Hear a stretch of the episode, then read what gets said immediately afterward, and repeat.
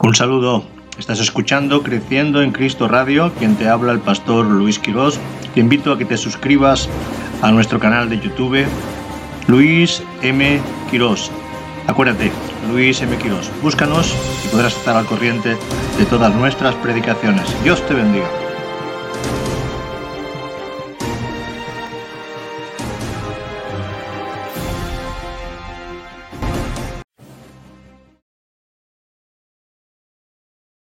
Lo dejó en el huerto, Adán y Eva. Eh, de hecho, se comunicaba con ellos, se paseaba, dice, en el huerto se paseaba, eh, el Señor se paseaba con ellos y hablaba con Adán, hablaba con Eva, eh, les mostraba cosas, había una comunión, y ese es el deseo de Dios, que haya una comunión con, Él. cuando no hay comunión con, con Dios, mm, entonces no hay relación. Y es que Dios quiere, Dios quiere ser un Dios de relación con nosotros. Eh, normalmente la religión nos ha enseñado a, orar un poquito o a rezar un poquito y, ya está. Y ya eso es, esa es la única relación que tenemos. Oraciones aprendidas, repetitivas, que no nos conducen a nada, pero cuando uno entiende que necesitamos continuamente la presencia de Dios y el estar eh, relacionados con Dios, nos damos cuenta que, eh, que vamos, vamos muy atrás. Entonces tenemos que avanzar en el conocimiento de Dios. Amén. Tenemos que avanzar en el conocimiento de Dios. Es una relación. Eh, tú le preguntas, Él te contesta. Él te contesta siempre a, través de la palabra o te contesta de, de, una forma o de otra, te trae una palabra profética, una palabra a través de, de, alguien en particular. Cuando tú le dices, Señor, yo quiero que tú me hables, yo quiero que tú te comuniques conmigo, a veces hasta un niño te puede hablar. Hasta un niño te puede, te puede hablar, puede compartir contigo. Eh, había un profeta mudo, un profeta que, que, no quería entender, que quería maldecir al pueblo de Israel. Pero eh, fíjate que una mula, una mula, dice que abrió su boca, el Señor permitió que la mula abriera la boca y habló a través de una mula, una burra o una mula, hablando, diciéndole al profeta que se estaba equivocando, que se estaba equivocando. O sea que cuando Dios quiere hablarte, Dios te puede hablar de cualquier forma, de cualquier manera. La escritura dice, si vosotros calláis, las piedras hablarán. O sea que hasta las piedras pueden hablar. Y de hecho las piedras hablan, porque cuando descubren algún yacimiento arqueológico de, muchos años, a través de las piedras descubren las costumbres, la artesanía, eh, las pinturas. O sea que hay muchas formas en que Dios puede hablar al hombre. Ahora, ¿por qué Dios muchas veces no se puede comunicar con nosotros? ¿Por qué muchas veces Dios eh, queda en silencio? ¿Por qué muchas veces le, pedimos a Dios que nos hable y tenemos por respuesta el silencio? Bueno, la escritura nos habla también referente a eso y por qué sucede eso. Y lo vamos a ver en Isaías 59. En Isaías 59, hoy no tenemos, tenemos a todos ocupados y nos faltan, nos falta el, hermano del ordenador, pero yo voy a leer el pasaje. Isaías 59, verso 1 y verso 2. Dice, he aquí no se ha cortado la mano del Señor para salvar, la mano de Jehová para salvar. No se ha cortado la mano de Dios para salvar, para sanar, para liberar, para hacer milagros. La mano de Dios no... Parece como si pensamos, es que Dios ya no hace milagros, es que Dios ya no salva, o es que Dios ya no, no responde. Y aquí dice que no se ha cortado la mano de Dios para salvar. Dios sigue siendo el mismo de ayer, de hoy y de siempre. El mismo Dios que, ayer hacía milagros es el mismo Dios que hoy sigue haciendo milagros. El mismo Dios que ayer eh, salvaba a los pecadores es el mismo Dios que hoy salva a los pecadores.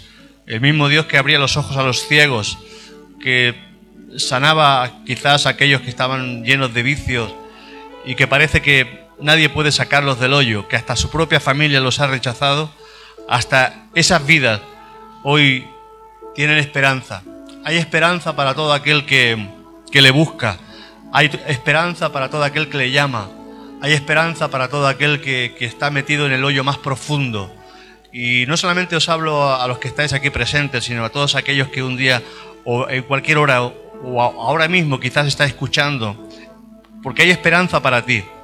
Quizás tú pienses que no hay esperanza para tu vida, quizás pienses que no hay esperanza para tu matrimonio, quizás tú pienses que no hay esperanza para, para tus hijos o para, o para e, e, ese esposo que quizás ha ido de casa y que no ha vuelto.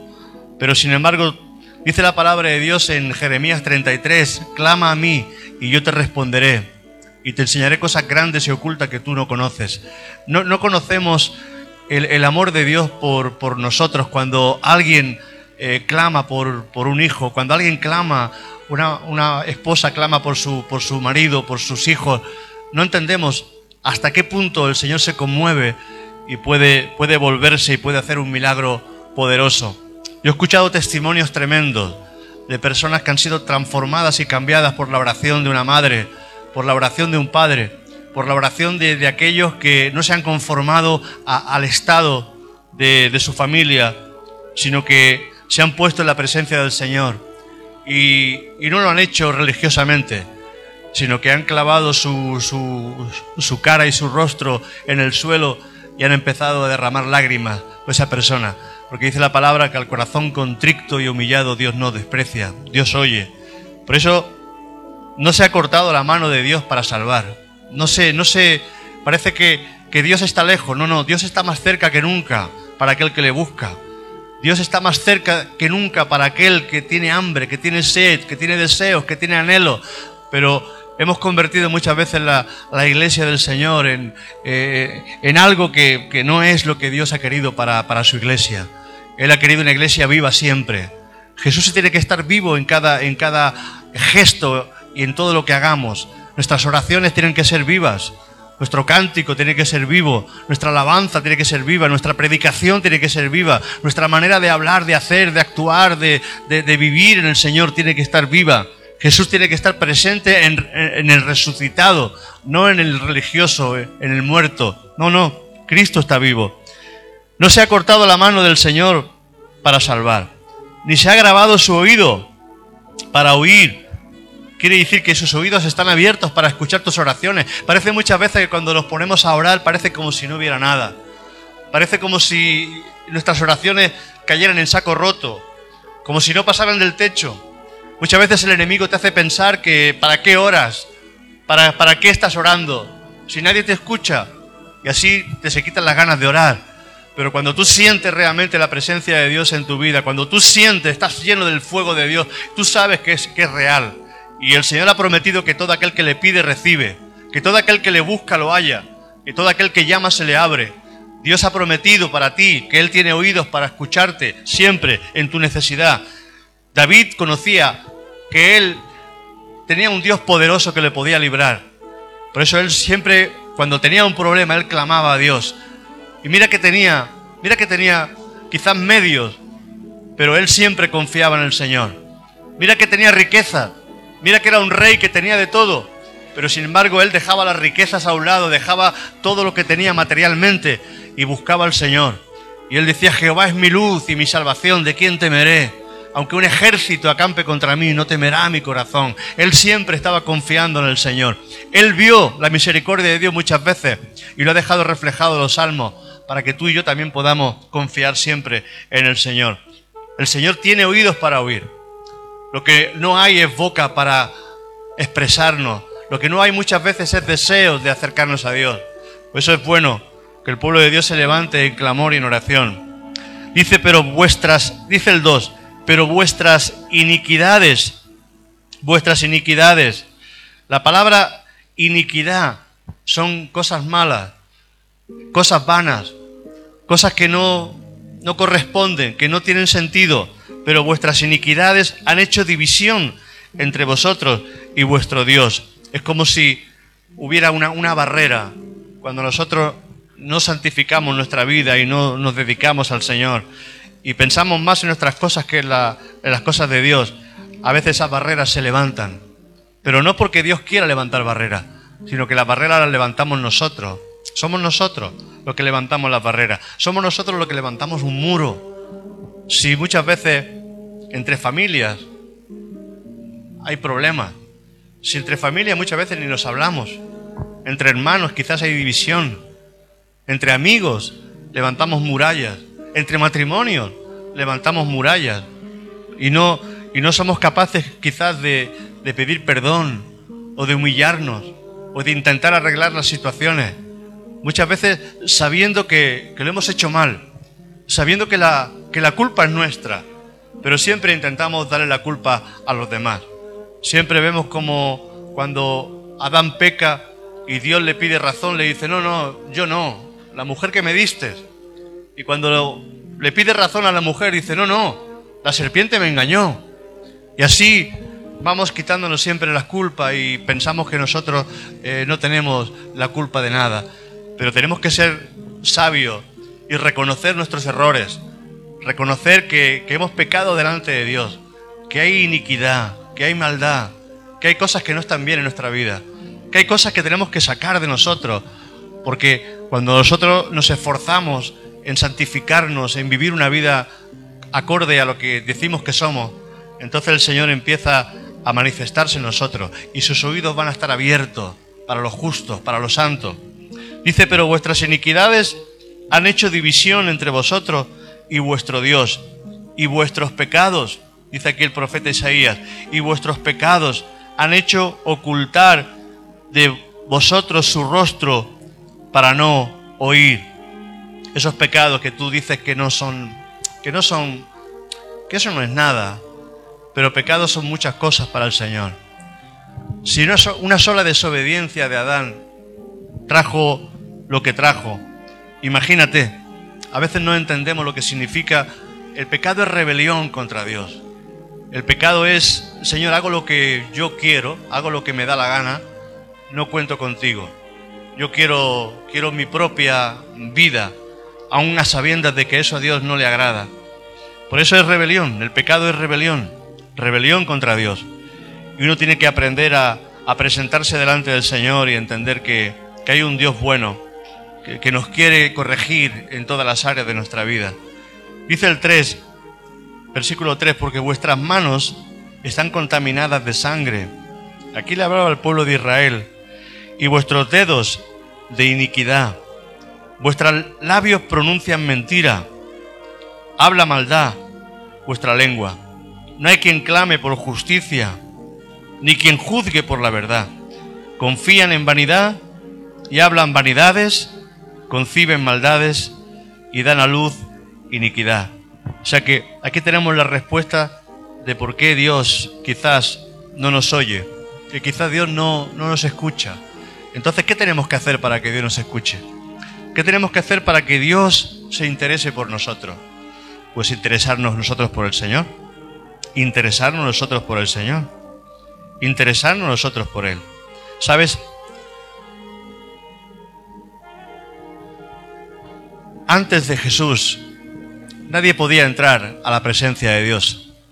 Y cuando entraba, se entraba a la presencia de Dios, se entraba a través del sacrificio de animales y entraba un sacerdote escogido por turno, entre todos los sacerdotes que había, se escogía por turno y una vez al año, una vez al año, ese sacerdote entraba en el lugar del tabernáculo que se llamaba el lugar santísimo. Allí estaba el arca de su presencia. Era el lugar más santo. Era el lugar donde nadie podía entrar en ese lugar. Solamente un sacerdote primeramente tenía que confesar sus pecados, hacer sacrificio por él mismo para perdón de sus pecados y luego hacía sacrificio sacrificando otro animal por el pueblo, y cuando él pedía perdón por el pueblo y pedía perdón por sí mismo, entonces podía entrar a la presencia de Dios. Y fíjate cómo entraba, con mucho miedo y mucho temor y mucho temblor. Él no podía, no podían haber tenido ni relaciones con su esposa durante tres o cuatro días para estar santo, santificado. Tenía que haberse purificado, haberse lavado. Tenía que estar en tanta santidad y en tanta limpieza para poder entrar a ese lugar, porque si se hallaba pecado en ese lugar, en el, lugar santísimo, dice que ese, sacerdote podía morir en ese lugar. Dice que, Dios era fuego consumidor. De, tal manera entraba en ese lugar eh, que, se le ataba, se le ataba una, una cuerda a la pierna para que cuando entrara, si el sacerdote no respondía, porque muchos morían en aquel momento, y para poder tirar de él y sacarlo, porque nadie podía entrar al lugar santísimo para, para rescatarlo y sacar el cuerpo. Fíjate, hasta dónde era de, de, santo y, sagrado ese lugar, ese, ese, lugar santísimo donde nadie podía entrar y tenía que estar en perfecta, en perfecta eh, santidad con Dios.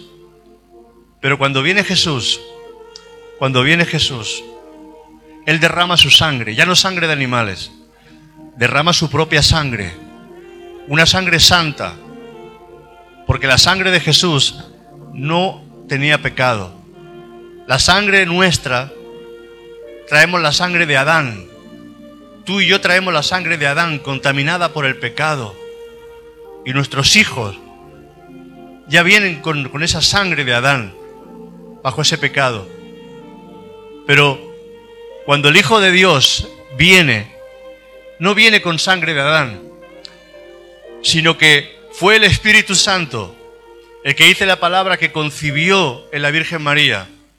Y como sabemos, y lo sabemos por la ciencia, que es el Padre el que da la sangre, y la sangre que hay dentro del bebé muchas veces es diferente a la sangre que hay en la madre, incluso hasta, hasta diferente tipo de sangre, porque es el Padre el que da la sangre. Quiere decir que el Padre del, cielo, nuestro Padre celestial, fue el que puso la sangre en Jesús cuando concibió en el vientre de María, porque era necesario que un ser santo, que fuera Dios y que al mismo tiempo fuera hombre, pudiera redimirnos.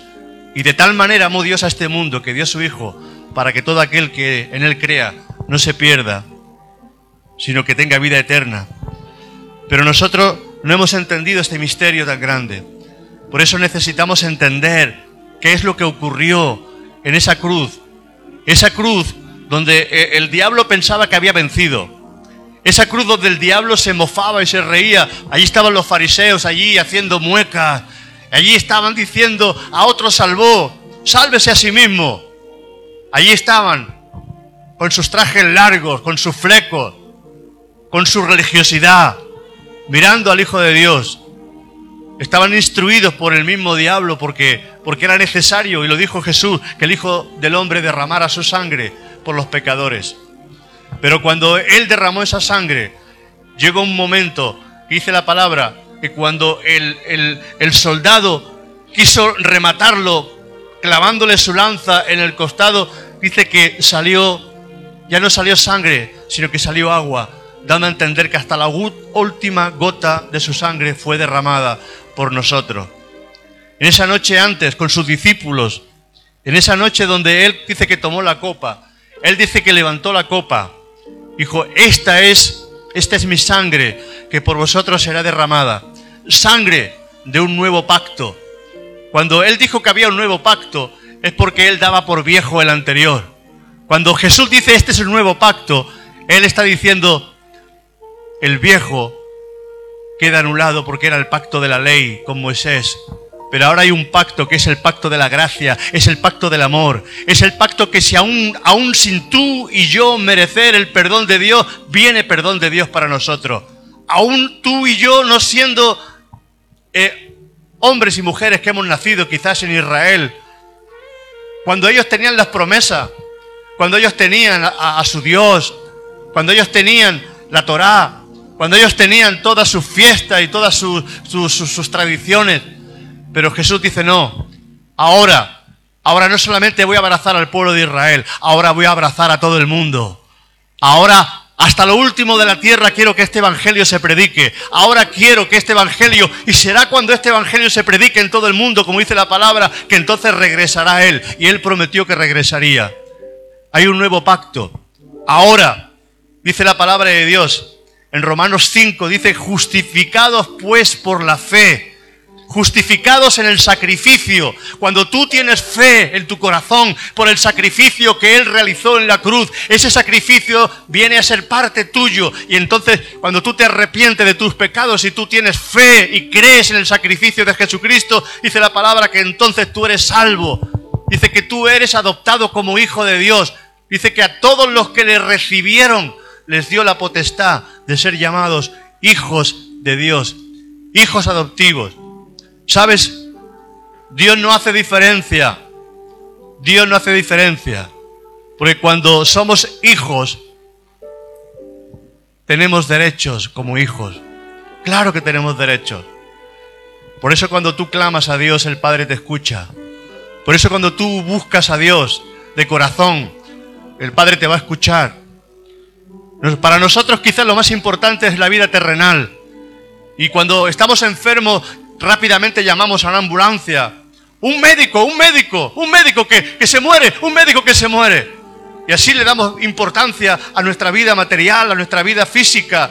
No nos, nos, no, nos preocupamos por porque no nos falte nada, nos preocupamos por las cosas materiales, por las cosas que quizás son vanidad. Pero, hermano, Dios no le da tanta importancia a nuestra vida física porque somos seres que somos eternos para Dios. Pasemos de ser polvo, pasemos de ser tierra, a ser hijos bajo la eternidad de un Dios en el cual vamos a estar con Él para siempre.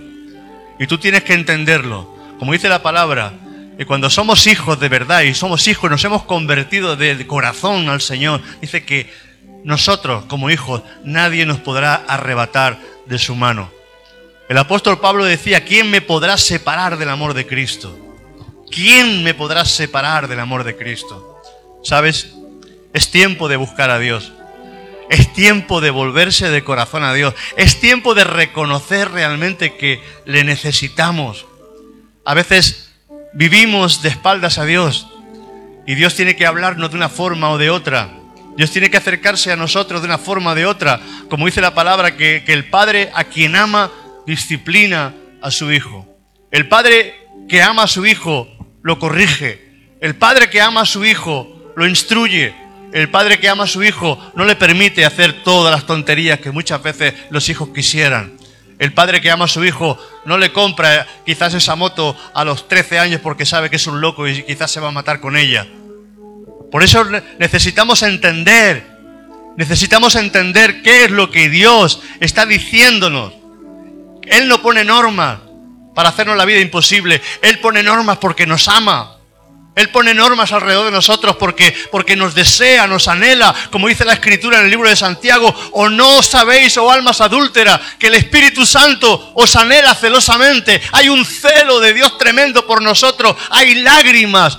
Allí en el huerto de Getsemaní hubieron lágrimas. Y esas lágrimas eran por tu pecado y por mi pecado, porque Él tomó y cargó en sí, en su propio cuerpo, cargó el pecado de todos nosotros para clavarlo en la cruz. Cuando Cristo muere en la cruz, no murió solamente Él, murieron, murimos nosotros juntamente con Él. Y eso Pablo lo entendió cuando Él dice, con Cristo estoy juntamente crucificado y ya no vivo yo, vivo, vive Cristo en mí. Tú tienes que entender que, que ese viejo yo, Tienes que hacerlo morir cada día. Porque ese viejo yo se quiere levantar. Ese viejo yo viene con recuerdos del mundo. Ese viejo yo viene con recuerdos del pasado. Ese viejo yo viene a condenarte muchas veces y tú no tienes que tú tienes que decirle al diablo, sí, diablo, eso era.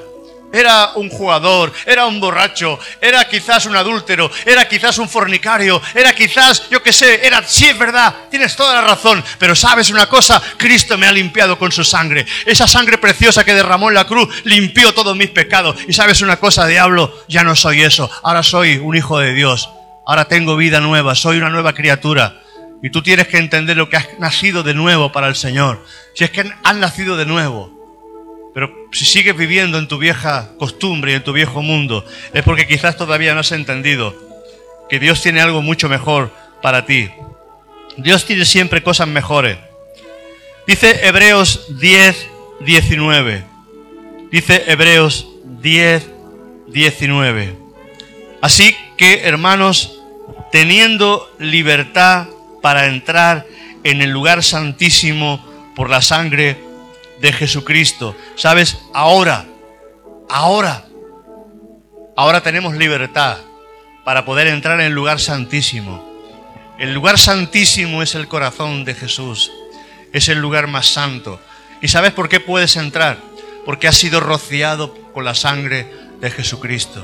Fuiste rociado con la sangre de Cristo. Ahora puedes presentarte delante de Dios. Y aunque tú creas que no eres justo, aunque tú creas que no eres santo, y aunque tú creas que tienes muchos defectos, y muchas veces venimos a la, iglesia con, eh, señalando a nosotros mismos, nos señalamos nuestros pecados y nuestros errores. No, tú tienes que venir a ese lugar con la sangre de Cristo. Señor, vengo a tu presencia, no con mis propias obras. Vengo a tu presencia no con mis propias intenciones, vengo con la sangre preciosa de tu Hijo derramada sobre mí. Y ahora tú puedes entrar y tú puedes sentir la presencia de Dios. ¿Sabe que, ese, que ese, en ese lugar, en el, en el lugar de su presencia, donde Dios te bendice? ¿Sabes? Cuando, cuando dejaron el arca tres meses en la casa de un hombre llamado Obededón, ese hombre, ese hombre no sabía lo que estaba recibiendo. Pero cuando el arca de la presencia de Dios entró en su casa, toda su casa fue bendecida. Y es que cuando la presencia de Dios entra en tu vida, tu vida es bendecida. Cuando tú decides, cuando tú decides amar la presencia de Dios. No este mundo, este mundo no ama a Dios. Este mundo es enemigo de Dios. Este mundo se disfraza de demonio. Este mundo sus costumbres son alejadas de, lo que es la santidad de Dios. Pero cuando tú decides acercarte a Dios con un corazón sincero, cuando tú decides acercarte a su presencia, entonces tú recibes todos los beneficios de Dios en tu vida. Tú tienes que entrar en, ese lugar santísimo, quizás es, es tu cuarto de oración, quizás es tu cuarto, cuando tú cierras la puerta y tú le dices, Señor, aquí estoy con mis defectos, con mis pecados, con mis maldades. Señor, no soy quizás el creyente o el cristiano más perfecto, pero ayúdame, Señor. Límpiame, Señor, con tu sangre. Perdóname, Señor. Perdóname porque te he ofendido. Perdóname porque he hecho esto y esto y aquello y lo otro y lo más allá. Pero yo sé que tu sangre preciosa, Señor, tiene, tiene misericordia de mí y me limpia. Y tú tienes que recibir el perdón de Dios. Porque muchas veces salimos de, nuestro lugar de oración y seguimos llevando nuestro peso de pecado. Tú tienes que dejar tus pecados en la cruz. Tienes que dejar tus pecados ahí, en ese lugar donde hay perdón. Tienes que aprender a perdonar.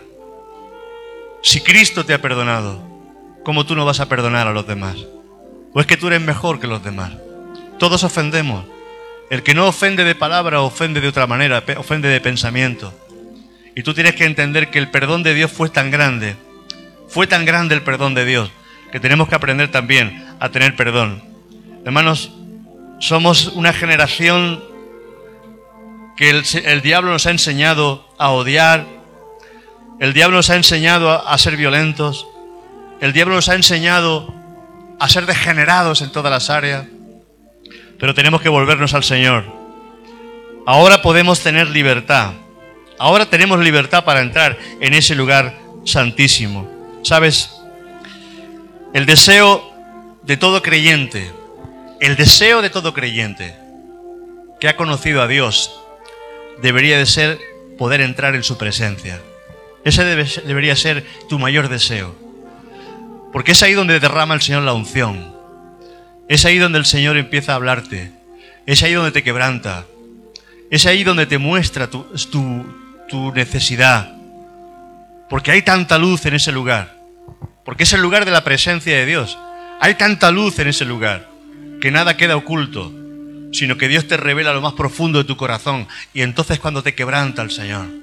Y cuando Dios te quebranta, cuando Dios te rompe por dentro, empiezan a salir lágrimas. Por eso cuando tú sientes la presencia de Dios, quizás aquí, quizás en tu casa, quizás cuando estamos adorando, quizás en el coche pones una canción y en ese momento Dios te toca y empiezan a salir lágrimas de, ti, es porque la presencia de Dios ha venido a tu vida y te está mostrando lo débil que tú eres y lo grande que es Dios. Y tú necesitas conocerlo. Tú necesitas conocer a Dios. ¿Sabes? El diablo nos marcó o quiere marcarnos con el 666. Pero Cristo te ha marcado con Juan 3:16. Porque de tal manera te amó Dios que envió a Jesucristo, su Hijo, a morir en la cruz por ti. El diablo quiere marcar a todo el mundo, lo quiere marcar con tatuaje, lo quiere marcar con toda clase de cosas feas y raras y monstruos y dragones. Y, hermano, si vienes con todo eso, todo eso no tiene sentido ya en Cristo Jesús. No te preocupes. Eso ya simplemente es un, algo que... Porque todo va a quedar aquí. Pero cuando uno ama a Dios, uno quiere agradar a Dios. Cuando uno ama a Dios, uno quiere agradar a Dios.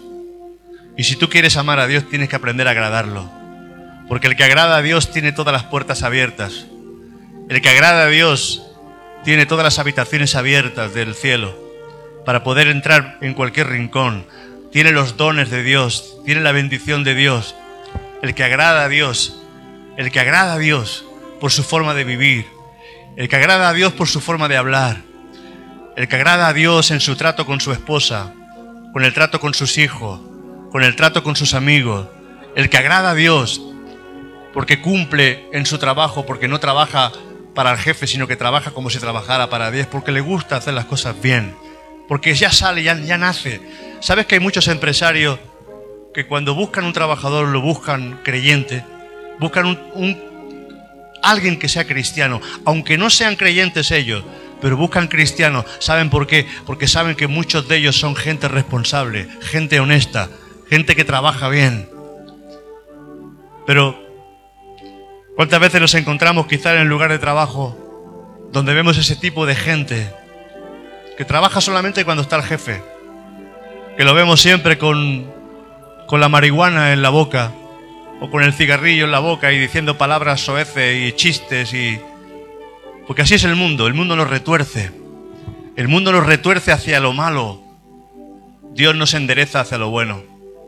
Porque dice que sus caminos son rectos, que sus juicios son verdaderos, que su palabra es lámpara a nuestros pies y nos alumbra. Qué verdad la del Señor en nuestras vidas. ¿Sabes? El Señor dice en su palabra, en Isaías 58, fíjate lo que Él, lo que él nos, nos, nos reclama como hijos de Dios. Porque ellos, ellos, los fariseos, decían, nosotros ayunamos, nosotros diezmamos, nosotros hacemos tantas cosas, pero lo hacían para exhibirse, no lo hacían de corazón. Entonces, el Señor aquí, Isaías, nos trae esta palabra en Isaías 58. Dice en el 6, ¿no es más bien el ayuno que yo escogí desatar las ligaduras de impiedad, soltar las cargas de opresión y dejar ir libres a los quebrantados y que rompáis todo yugo? ¿No es que partas tu pan con el hambriento y a los pobres errantes albergues en tu casa, que cuando veas al desnudo lo cubras y no te escondas de tu hermano? Entonces, dice entonces, cuando tú cumplas, cuando tú hagas estas cosas, entonces nacerá tu luz como el alba, y tu salvación se dejará ver pronto, e irá tu justicia delante de ti, y la gloria de Jehová será tu retaguardia. ¿Cómo? ¿Cómo que nos hemos olvidado del prójimo? ¿Cómo que nos hemos olvidado de la gente que está a nuestro alrededor? Si cuando dice el Señor que cuando tú empiezas a ayudar a los demás y empiezas a interesarte por la gente que te rodea, dice que entonces van a hacer tu gloria, van a hacer la luz de Dios sobre tu vida. ¿Cómo es que nos hemos alejado tanto que decimos que no, que Dios no necesita nuestras obras? No, claro que no somos salvos por las obras, pero esas obras dan testimonio de que somos hijos de Dios. Santiago dijo, muéstrame tu fe sin obra, y yo te mostraré mis obras por la fe. Sabes, en este día, ayer, se cumplió los 500 años de cuando Lutero, ese reformador de la iglesia, ese hombre que no se conformó porque era un monje católico, él estaba viendo todas las abominaciones que había alrededor suyo y llegó un momento que él, cuando él estudiaba la escritura, vio que todo eso era falso. La gente compraba su salvación, la gente compraba, compraba tantas cosas, las misas, misas a los muertos, cosas abominables, idolatría. Sin embargo, él no estaba de acuerdo con eso. Y cogió y presentó un montón de puntos y de tesis y las clavó en la catedral. Y a partir de ahí empezó la reforma, una reforma donde nosotros entendemos que somos salvos por la gracia de Dios y no por nuestras obras. Pero muchas veces la iglesia se, se, se olvida de que las obras son el testimonio de nuestra fe, de que tenemos que tener un corazón, un corazón, un corazón que esté en empatía hacia los demás. El diablo nos quiere hacer ver que somos nosotros en nuestra casa y los demás que, que se espabilen. Que somos nosotros y que hay muchísima gente y... Pero es que tú no puedes ayudar a toda la gente. Claro que no. Pero tú puedes ayudar a los que están cerca de ti. Tú puedes ayudar a aquellos que quizás conoces. Tú puedes ayudar quizás a aquellos que quizás sabes que puedes hacer algo. ¿Sabes? Hay iglesias que apartan dinero para las misiones. Hay iglesias que apartan ese, esa pequeña cantidad para las misiones. Algunas iglesias grandes envían misioneros y tienen misioneros que están ayudando en, países donde, donde hay hambre, hay pobreza, levantan pozos de agua, eh, envían containers de alimentos gente que les ayude, gente que les predique el Evangelio a esas personas. Y esas iglesias ayudan y aportan para esa obra misionera. Y son iglesias que son prosperadas por el Señor. Son iglesias que son bendecidas por el Señor. Porque no son iglesias que están mirando solamente para, para adentro, sino que están mirando para afuera. ¿Sabes? A partir de, de hoy, Vamos a poner una cajita ahí. ¿Os acordáis de la cajita de Venezuela que teníamos aquí? Teníamos una cajita de Venezuela aquí. Pues ahí a la entrada tenéis una cajita, la cajita dorada. Ese dinero, esa, esos centimitos o ese euro que tú puedas echar ahí, si tú te acuerdas, si tú quieres, lo vamos a emplear. O para, para alguna obra misionera. Quizás sea para algún orfanato donde eh, en, en Pakistán o en la India o en África o en algún país ya veremos. Pero si son, si al cabo del mes sale 30, 40, 50 euros, lo vamos a emplear para una obra misionera, lo vamos a, emplear. ¿Sabes lo que son 50 euros en Pakistán? Mucho dinero. ¿Sabes lo que son 50 euros quizás en países eh, sudamericanos, quizás como, como, como Honduras? Aquí tenemos hermanos hondureños. Es mucho dinero. Que para nosotros quizás no es nada. 50 euros te los gastas en el mercado y no has comprado nada pero para ellos quizás es mucho. Quizás no alcancemos, quizás habrá que hacer un aporte cada dos meses o cada tres meses, pero vamos a pensar también en eso. Vamos a pensar también en ser una iglesia que, podamos ayudar quizás con lo poquito, porque quizás muchas veces ni llegamos nosotros a, cubrir los gastos de la iglesia. Pero vamos a, intentar esa, esa, monedita que quizás tú dices, y, la voy a perder por el, por el camino pues la, echas ahí en, el, en ese lugar. Dice, entonces, entonces invocarás y te oirá Jehová. Entonces invocarás y te oirá Jehová. Clamarás y te dirá Él, heme aquí. Fíjate, cuando tú eres generoso con los demás, cuando tú ayudas a los demás, cuando tú partes tu pan con el hambriento, cuando, cuando tú le das tu ropa al desnudo, cuando tú albergas a los pobres en tu casa, cuando tú haces la voluntad de Dios en aquello que quizás dices, no, no, pero esto, esto, esto es lo que Dios quiere también para nuestras vidas. No, no vamos a convertir la iglesia en una ONG, no. Es que la iglesia debería ser ya una ONG en sí misma, ayudando y levantando y haciendo la obra que Dios le ha mandado a hacer. Entonces dice, invocarás y él te oirá, clamarás y dirá él, heme aquí. Si quitares de en medio de ti el yugo, el dedo amanezador y el hablar vanidad, si dieres tu pan al hambriento y saciares el alma afligida, en las tinieblas nacerá tu luz y tu oscuridad será como el mediodía. Jehová te pastoreará siempre. Jehová te pastoreará siempre. ¿Y sabes lo que ocurre cuando Jehová te pastorea? Que no te va a faltar nada. Porque dice el Salmo 23, Jehová es mi pastor, nada me faltará. Dice Jehová me te pastoreará siempre. Y en las sequías, en los momentos de crisis económica, en los momentos de necesidad, en los momentos de enfermedad, en los momentos de prueba, en los momentos donde parece que todo se acaba. Dice, en las sequías saciará tu alma y dará vigor a tus huesos. Y serás como huerto de riego y como manantial de agua, cuyas aguas nunca faltan. Y los tuyos edificarán las ruinas antiguas, los cimientos de generación y generación levantarás y serás llamado reparador de portillos, restaurador de calzada para habitar.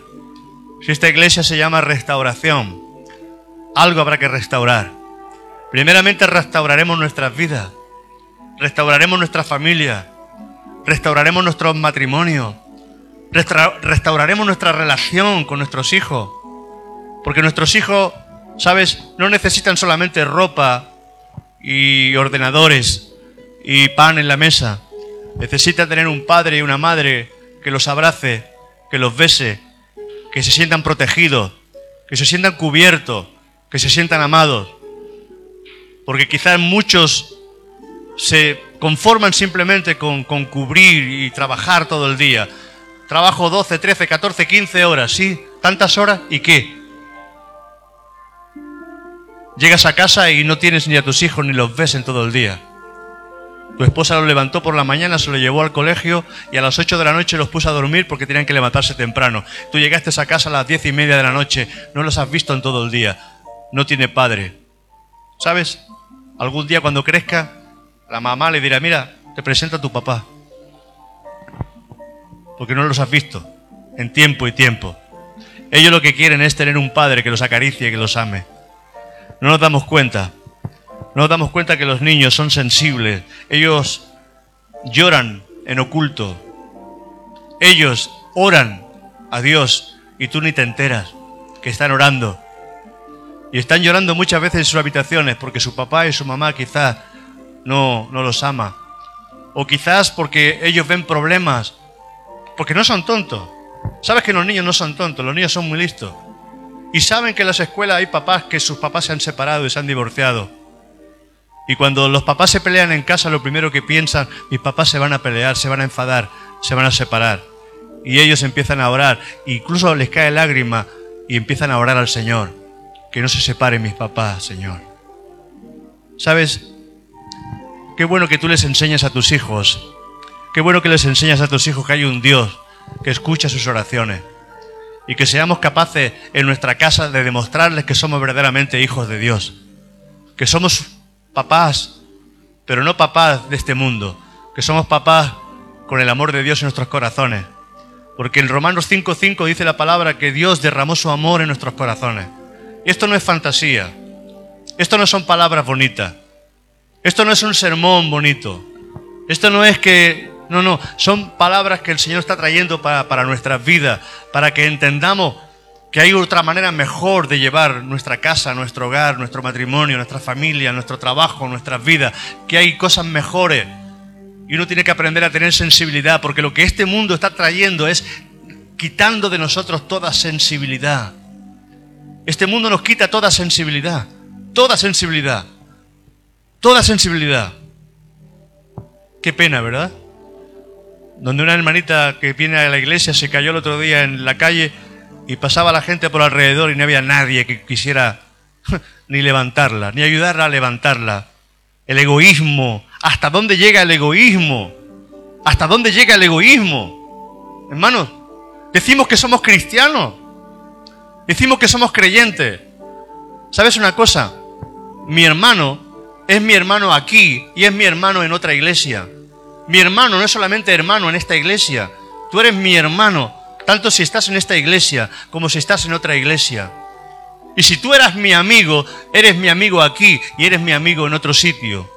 Pero cuando no hay realmente ese amor fraternal, sino que todo es hipocresía, que todo es algo que nos hemos montado y que no es real. Porque Dios prueba si realmente es real. ¿Cómo es que cuando ves a tu hermano que ya no va a tu iglesia, cómo es que te escondes para no saludarlo?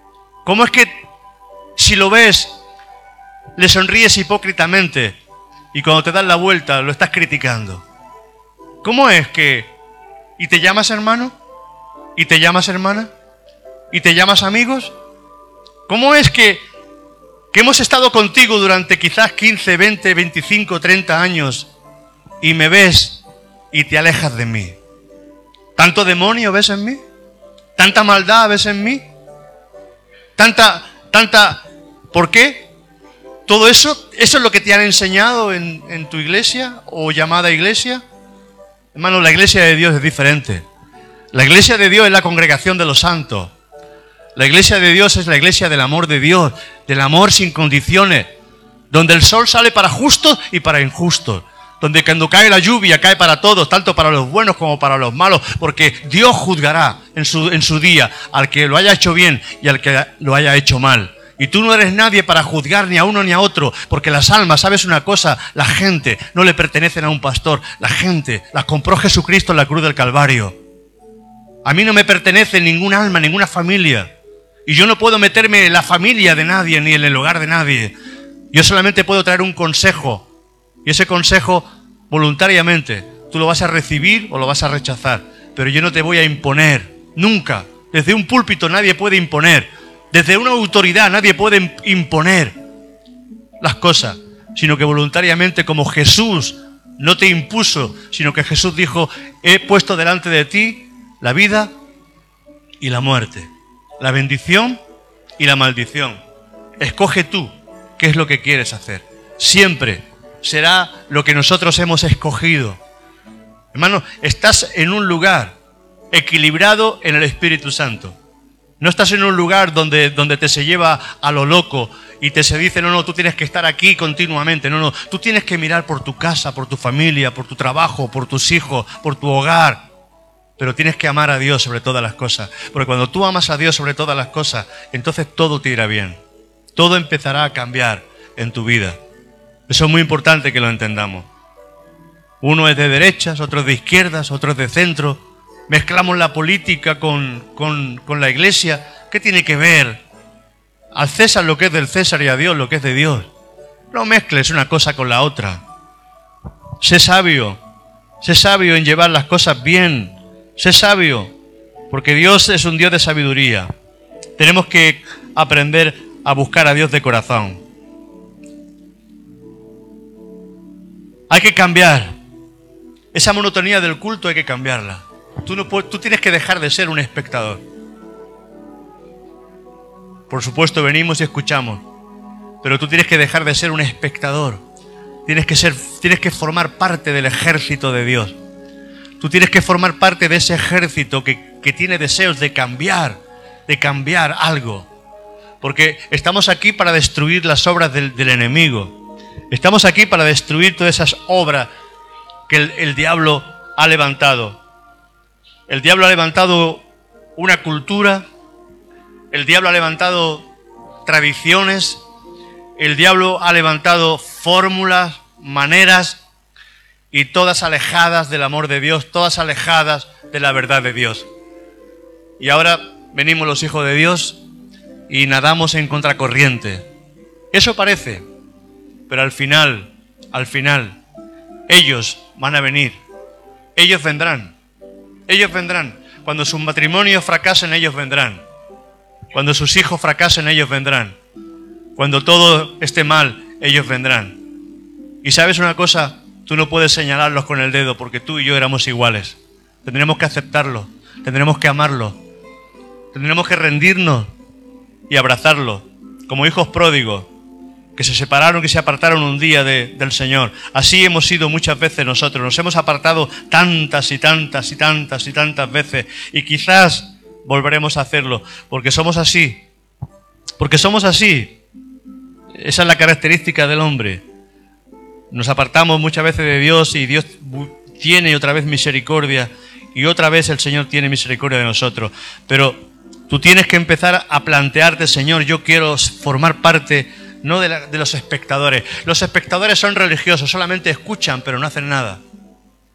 La gente que va a un teatro hace palma.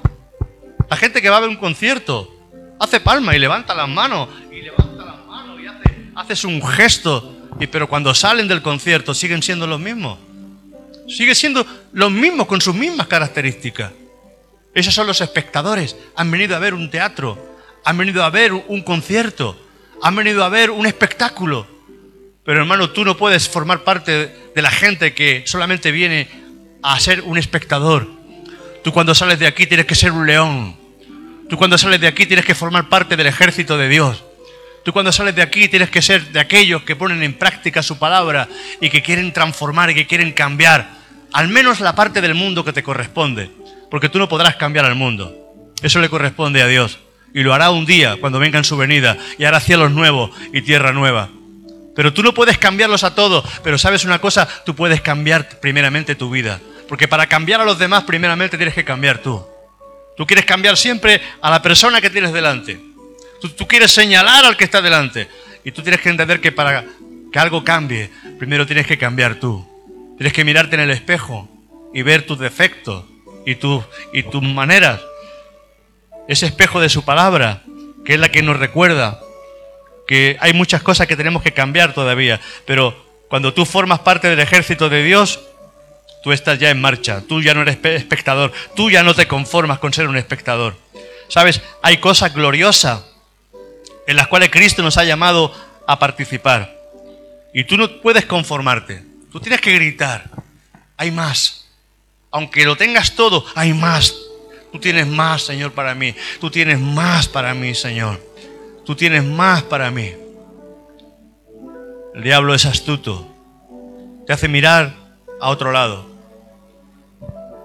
Y como decía un pastor, yo he aprendido mucho. Yo he amado mucho. Y lo digo desde aquí. Yo he amado mucho. Al, al pastor que tuve anteriormente lo he amado mucho. He aprendido mucho que se ha, equivocado en muchas cosas, seguro, como todos nos equivocamos. Pero yo he aprendido mucho. Y él decía que siempre buscamos las lentejas, decimos que las lentejas de los demás son mejores y las que tenemos en casa son las peores. ¿Sabes? Tú tienes que mirar que lo que tienes en casa es lo mejor. Lo que tienes en casa es lo mejor. Ese esposo o esa esposa que es la que te aguanta, que es la que te comprende, la que te te estás refinando quizás en áreas que no te gustan, pero es, es la mejor. Y sabes, el diablo siempre nos hace mirar para otro lado. Y así el mundo hoy mira siempre para otro lado, no mirando lo que tiene en casa. Mira la bendición que Dios te ha dado. Mira la bendición que Dios te ha dado.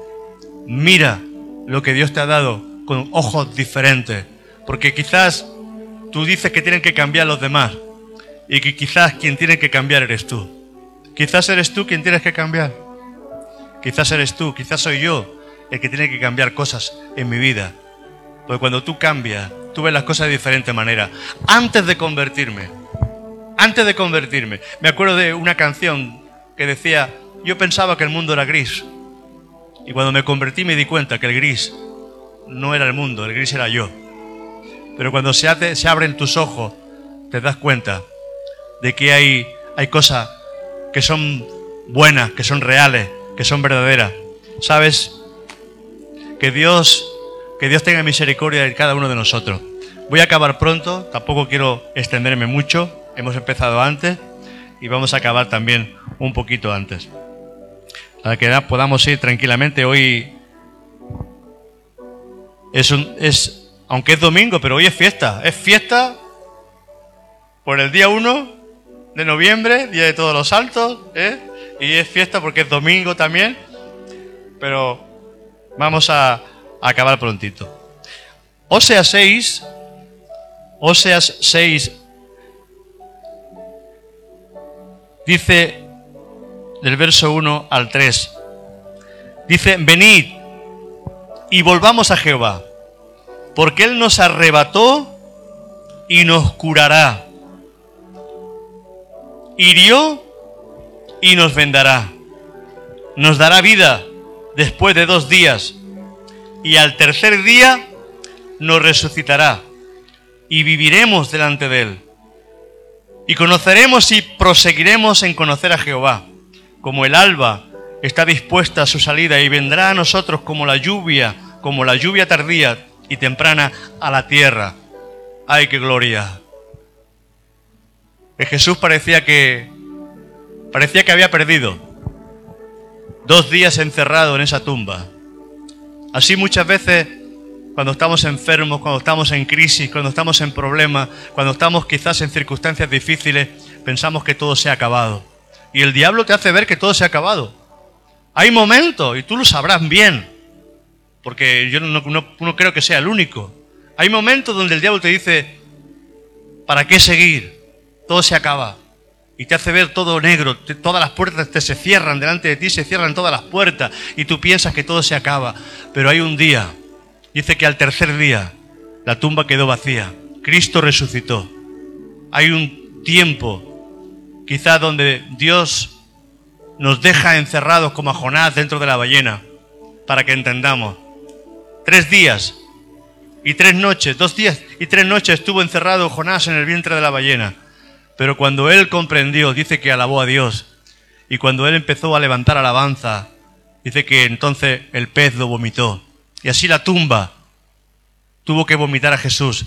Y así no te dejará el Señor mucho tiempo en tu problema y en tu necesidad. Habrá un momento en que el Señor va a traer resurrección y tú vas a ver la gloria de Dios. Vas a ver bendición para tu vida, vas a ver florecer. Y hermano, tienes que ser como, como Abacú y decir, aunque la higuera no florezca, aunque no haya vacas en el corral, aunque no haya, no haya vid y no haya higos, yo con todo me gozaré en el Dios de mi salvación. Y tienes que aprender a gozarte en el Señor en los días buenos y en los días malos. Para bendición y para los días que no hay tanta bendición. Pero que sepas que Él siempre va a estar contigo. Si tú lo has recibido por Padre, si Él te ha recibido por Hijo, el Padre, el Padre va a cuidar de sus hijos. Si tú lo has recibido, si tú lo has recibido de corazón, si tú lo has recibido de corazón, no es que hayas levantado la mano y que sigas siendo el mismo. Porque muchos levantaron la mano pero no levantaron su corazón. Muchos levantaron la mano y quizás hicieron la oración del pecador, pero no se convirtieron de verdad. Y por eso es que sus vidas no corresponden a lo que dicen que son. Porque muchos simplemente levantaron la mano, pero ellos no experimentaron nada. No, conviértete de corazón, recibe a Jesús en tu corazón como tu único Señor y como tu único Salvador. Y empieza a vivir una vida diferente, una vida cambiada, una vida transformada. No te conformes a la hipocresía. No, sé sincero con el Señor. Señor, te necesito. Necesito. Soy un pecador, soy una pecadora, soy una persona que necesita que tú vengas a mi vida y me ministres. Y quizás, hermano y hermana, tendrás que convertirte de nuevo, porque quizás nunca lo hiciste. Porque dice que el árbol se conoce por su fruto. Es bueno. Es bueno que esos frutos sean frutos buenos. Es bueno que esos frutos sean frutos que den testimonio de que tú eres realmente un hijo y una hija de Dios. Amén. O sea que yo saludo a todos los hermanos, bendigo a todos los que estáis aquí, bendigo también a todos los que a través de la radio, a través de las redes, Facebook, YouTube, nos están escuchando y que el Señor pueda esta semana también traer toda clase de bendiciones sobre nuestras casas y sobre nuestros hogares. Amén. O sea que voy a orar, oramos y vamos a despedir la, la reunión. Amén. Padre, gracias Señor, por este tiempo precioso que nos has dado, por este tiempo, Señor, que tú has traído y que has permitido, Señor, que podamos estar aquí en esta mañana escuchando tu palabra. Haznos meditar sobre todo lo que has traído a nuestro corazón. trae tu palabra, Señor. No, no la dejes, oh Dios, en oculto, sino que haznos recordar, como dice la Escritura, tu palabra, y que pueda ser lámpara, no solamente hoy, sino que pueda ser lámpara durante esta semana en nuestras vidas. Que podamos ser soldados tuyos poniendo en práctica tu palabra, no descuidando, Señor, nuestras vidas. Señor, no quiero vivir como el mundo vive. No tengo nada que ver con el mundo. Dice tu palabra que nosotros hemos muerto al mundo. No quiero tener nada que ver, Señor, con ese 666 que está derribando y está haciendo tanto daño. Padre, ayúdanos, Señor. Ayúdanos como matrimonios. Ayúdanos como hijos y como hijas. Ayúdanos como padres, como abuelos. Ayúdanos como trabajadores. Ayúdanos como siervos tuyos. Ayúdanos, Señor, te necesitamos. Te necesitamos con todo nuestro corazón, Señor. Necesitamos que tú cambies, Señor, todo desde lo más profundo. Sácanos toda raíz de amargura. Saca toda raíz, Señor. Y aunque nos hayan hecho daño, Señor, esas, esas son cicatrices. Es señal de que hemos estado activos. Esas llagas que quizás nos han hecho, esas heridas que nos han hecho, es porque hemos estado haciendo tu voluntad. Y Pablo, tu apóstol, Señor, hizo tu voluntad. Y él tenía, Señor, llagas en sus espaldas. Y él dijo, de aquí en adelante nadie me sea molesta porque llevo en mi cuerpo las marcas del Señor Jesús. Esas heridas son marcas, son medallas.